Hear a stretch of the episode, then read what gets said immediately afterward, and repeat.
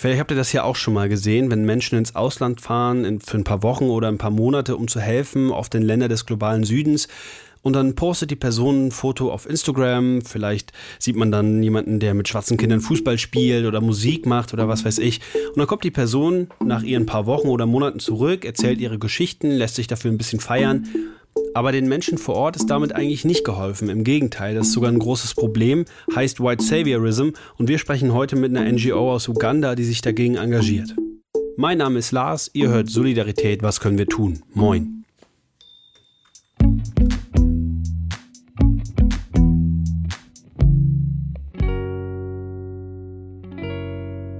Ich habe mich mit Rotomio Gabriel unterhalten aus Uganda. Der ist Teil der Organisation No White Saviors. Kleiner Disclaimer an dieser Stelle: Das Gespräch ist auf Englisch. Und als erstes habe ich ihn gefragt, was die Organisation No White Saviors eigentlich genau macht.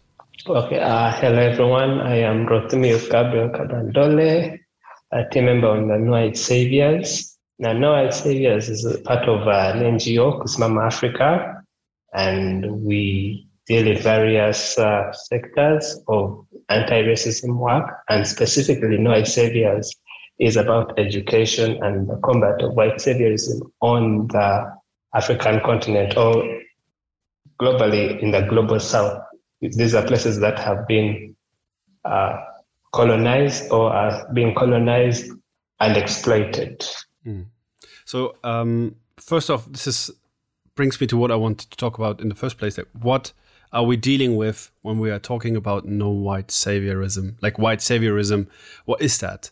Um, um, maybe people know this term from from movies. This is where I first heard it, like the white savior character in movies.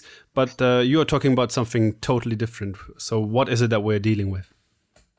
Well, it's it, I would say it's almost the same thing with the movies, except that here we're not in a movie, actually in real life and you know there's no director to yell mm. cut so yeah. the harm keeps on going um, I, would, I would state that white saviorism is this inherent need and desire of, from people mostly white people to be the center of the story to be the, to be seen as the savior to be seen as the superman mm-hmm.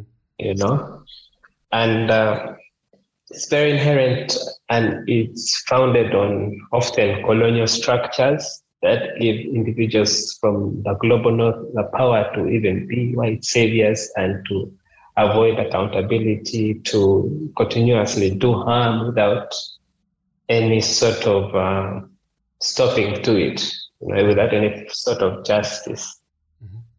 Even if, if I should state uh, what's it called, this privilege, this sort of privilege that comes with being, say, from the global north or being a white person from the global north and, you know, coming onto the African continent because you have continuously been told in school, you know, in society that Africa has problems that you can solve, you know. Mm. So we're talking about this stereotype of, uh, let's say, um, white youngsters finishing school, having this kind of gap year, and saying, uh, okay, I want to go abroad, I want to volunteer, and they go to countries of the global south, um, uh, and they do some kind of volunteership there. And and yes. and you say as an organization, there's something problematic to that. It is problematic. You, even, you, you look at the fact that some of these people haven't even finished school. You know, these are people who haven't experienced. Someone lives uh, gap year in Berlin or in Bonn. Uh, I'm trying to think of another German city. Stuttgart. Stuttgart, Leipzig. Yeah, yeah. They leave that to go to uh, Uganda, you know, to quote unquote volunteer. Where you but are, fact, where you are at right now. Yes, where, where I am right now. But the fact that they're coming to volunteer when they know they're not qualified, they don't have the experience. Someone in, in Munich can't, if they were in Munich, they wouldn't be able to volunteer in Munich because they know that they aren't qualified for it. They know that the law would not enable them to do so. So for them to cross the, the continent and come here and engage in activities that are harmful often because they do not even have experience. That is that is not professional at all. That is going to bring more harm. You know, people going to say, quote unquote, um, teach in schools. These schools already have teachers. What you're what you're doing is actually disrupting the normal flow of education. People stating that they want to go to volunteer in orphanages, quote hmm. unquote. You know, what you are doing is harming these kids because these kids are now going to have attachment issues. You're seeing someone come in, they connect with someone for a week or two, and then the person just leaves out of the, out of the blue. We all know how in our human day-to-day interactions, we get attached to someone, and when that person leaves, you know, it hurts us, it impacts us as people. So imagine what those children are going through yeah. day after day, you know, volunteer after volunteer. Yeah. I think it's what what is really striking about this, what you're saying is these are basic needs. Like we're talking about hospitals, we're talking about schools. This is basic infrastructure for any kind of country, any kind of civilization. And just imagining, like I'm a dad, for instance, I have a two year old son, and imagining the daycare that he's going to where people would come every four weeks and the personnel is changing. This is something that I wouldn't want at all. But exactly. So this is this is what you're saying is there's there's people coming, mostly young people. They have um, no job education um, and and they come to this to this very basic sector um, that is that is absolutely necessary to keep everything going, and this is kind of a disruption that is happening. It is a disruption, and even even though say in the cases where you have who are actually qualified, you have say you have a, a teacher who comes to the school that your child is in, and they only go for three weeks. Mm. That that doesn't build the child you know, it it uh, stagnates their growth, it stagnates their development, their education. Yeah. We need to understand that uh, very many of these sectors that they want to volunteer in already have people there, you know. So why not try to uh, lift up the people who are already doing the work there? There are already hospitals with nurses, schools with teachers, uh, many of these child care institutions with uh, caretakers already, you know.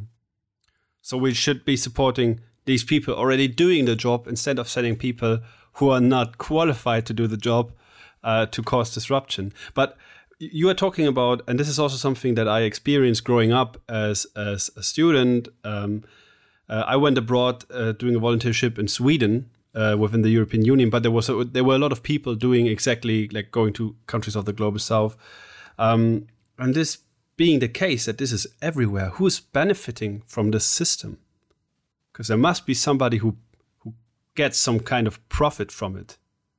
The biggest benefit of it is the global north, because time and time again, you know, look at the problems that they claim to solve on the African continent. These are problems that are still there.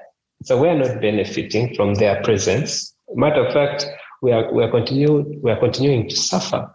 Meanwhile, say someone, say a child from the global north is coming to volunteer.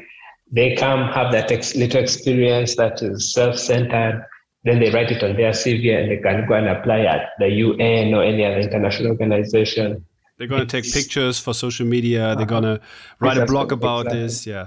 Mm. Get praise. All these organizations that uh, bring in uh, these volunteers, you know, they charge them a thousand euros or two thousand euros for like two weeks. It's basically an industry. Mm. You know, obviously there are people who are benefiting and there are people who are who are being benefited from, which is us people in the global south. So um, because you mentioned this this term voluntourism, uh, which I think is uh, is uh, a, a, great uh, term to coin what is actually going on. So this is what you, you because you all also said that already in the beginning that this white saviorism and also this voluntourism is grounded in colonialist um, structures that have been in place for for centuries. So this is this what you're kind of referring to? Because it sounds like the Western countries, European countries, are sending young, unqualified volunteers. Um, Western companies are benefiting from it uh, in terms of money. Uh, the people are benefiting from it in terms of praise and, and qualification and social media acknowledgement.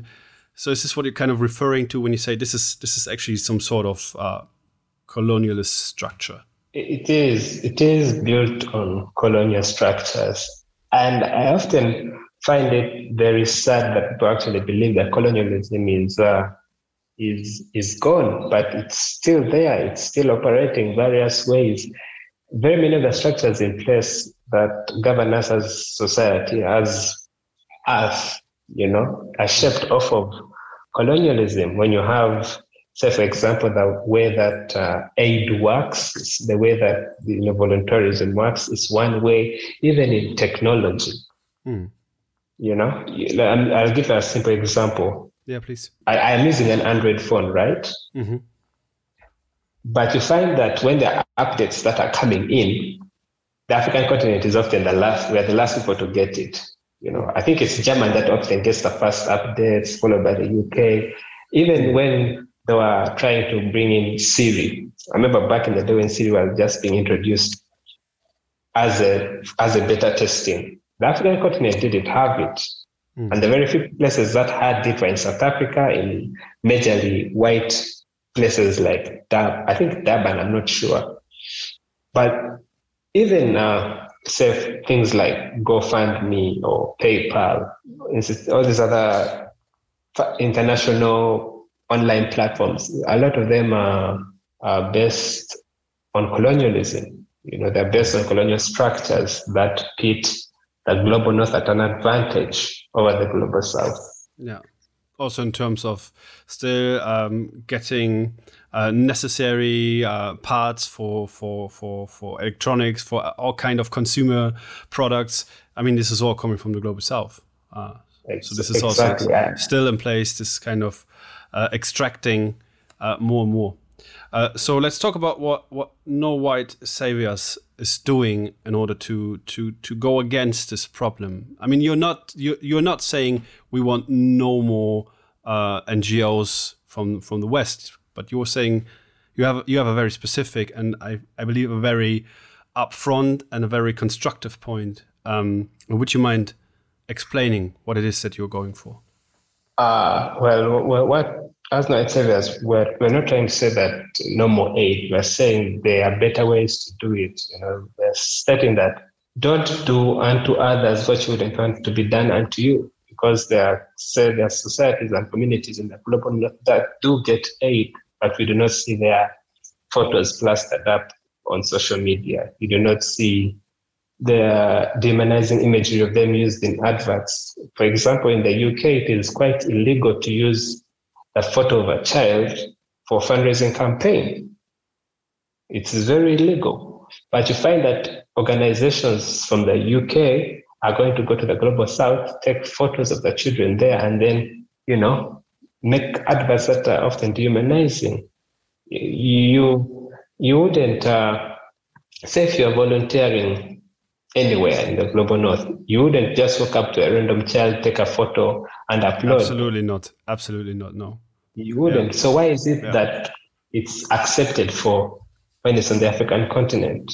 You know, all all these things are what we try to highlight, because why we often prioritize education you know, we cannot physically fight each and every one against uh, white saviorism, but we can, to a larger extent, educate and put out information that will hopefully reach as many people as it can. So, what you are doing is basically spreading the message of we don't need to be told what to do. We don't need unqualified workers. We need a kind of support that empowers us to grow for the communities to grow, for all these institutions that we talked about, schools, hospitals, for them to be um, to be sufficient. And and the last part is what, what you talked about. I find is really striking also for people not to come for their own benefit. Is this the message that you are trying to send? Uh, to a large degree, that is often the biggest component of white saviorism, the self-centeredness because if say you are tr- if you are truly trying to uplift a community, you know, Hendrik, I don't know how much a air ticket from Germany to Uganda is, but I do know it's a lot. It's a lot of euros. That money alone would have gone further to help these communities if it was donated. The money you're going to spend on accommodation, the money you're going to spend on everything, mm. if you just lump it up and just donate it to one organization, you would have made a more significant change than being on ground. Let me just look that up what it costs to get from Germany to Uganda because I'm really interested in that now. Um, because that is something that is so so easy to comprehend to say let's let's say it costs uh, yeah it costs about 500 euros. Uh, so 500 yeah. euros, you know the, how much you're going to spend on accommodation here, transportation, all these basic basic needs. By the time you realize it, you need 2,000 euros just to be safe. Yeah. You know. I mean, it's 1000 for the flight, so and you still have to pay the the company sending you.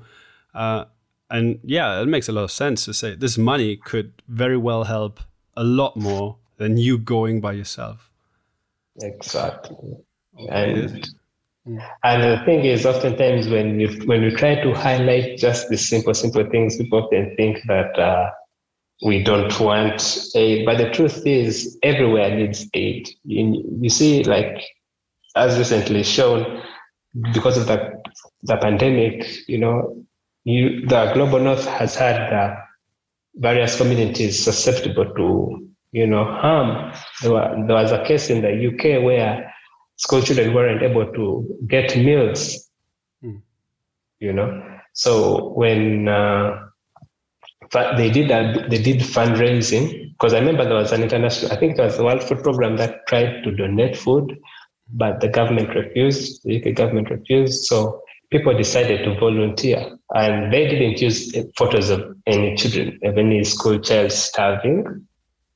You know, they they recognize the humanity of these children, which is something that isn't given to people on this side. Even when you look at, say, photography, you have people coming in and taking photos of people uh, without consent or without even informed consent. You have photographers being given awards for taking nude photos of children, you know. And yet, if they were, if the same thing was being done to people in the global north, it would be red flags. You know, the photographer would be yeah, called it out. It would be scandalous. Yeah, absolutely, absolutely this is uh, also a very good point. I mean, this is it's double standard. It's literally double yeah, standard. It's absolutely, absolutely. So we talked about the problem. We talked about that you are trying to educate, and I think we're we're going to the part where I want to ask you, what what can we do? I mean, I'm I'm speaking as a white German male,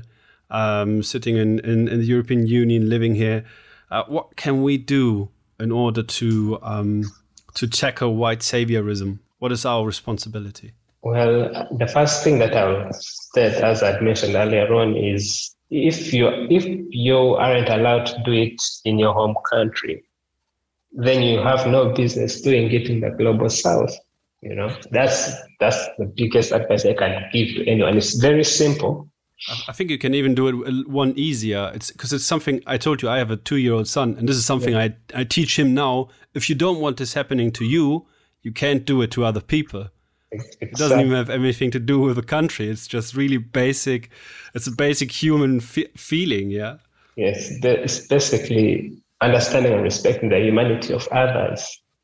Additionally, the second advice I would give is um, trying as much as you can, say as a white person or as a person from the global north with that privilege, is to not try and self-center your voice. You know, do not be the teller of the stories of other people. Rather, make sure that their stories are heard. You know, try as much as you can to give them a platform or to make sure that their voices are not silenced because everyone has a voice.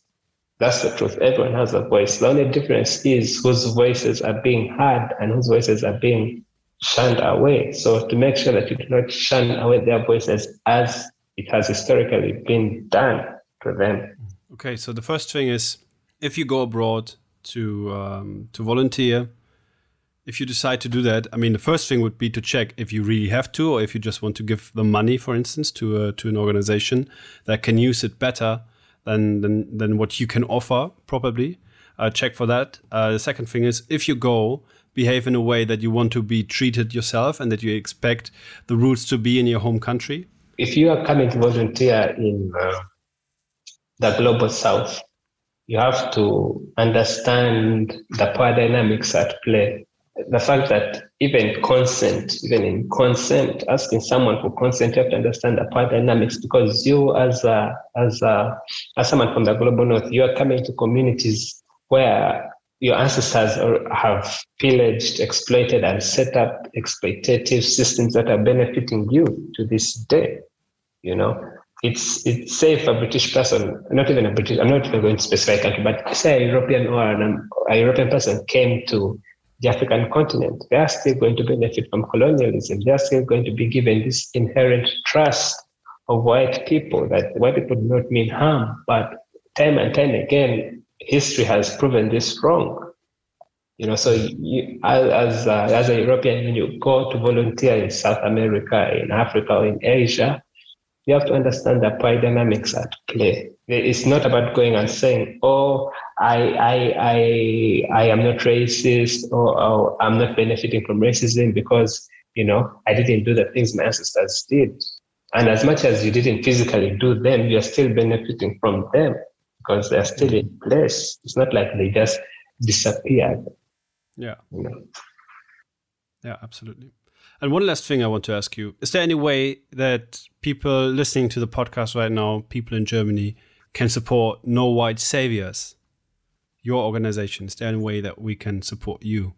Uh, yes, uh, there, there are multiple ways. At the moment, we are actually setting up a library here in Kampala, Uganda. So if uh, would have, would highly appreciate book donations although none of us speak German, so if the book, books could be in English, that would be much appreciated. Uh, then also a donations of any kind, cash donations, which would enable us to, you know, purchase the books and enable us to do the work. So we can link it in the we can we can put a link in the podcast description for that. Absolutely. Exactly, and the biggest way that they can support our work is by sharing it sharing it and engaging in these conversations. So um, follow you on Instagram, uh, look you up. Uh, we'll give all the links in the description uh, for people to find you. Thank you so much for taking the time um, to talk to us in such depth about uh, white saviorism and what we can do about it. And uh, I wish you all the best. Um, all the regards to Uganda and thank you so, so much for talking to us. Uh, danke. Das war mein Gespräch mit Rotomio und wenn ihr No White Saviors jetzt unterstützen wollt, schaut vorbei auf nowhitesaviors.org oder auf Instagram unter at nowhitesaviors und informiert euch, teilt die Inhalte, sprecht mit euren Freunden drüber. Wenn ihr seht, jemand geht ins Ausland, will sich engagieren, sprecht über diese Themen und informiert euch und hört weiter Solidarität. Was können wir tun? Dafür müsst ihr uns nur folgen auf Instagram, ähm, folgt dem Podcast auf Spotify äh, und wo es überall sonst Podcasts gibt, wo auch immer ihr diese Dinger hört. Und dann hören wir uns in zwei Wochen wieder. Bis dann, haut rein.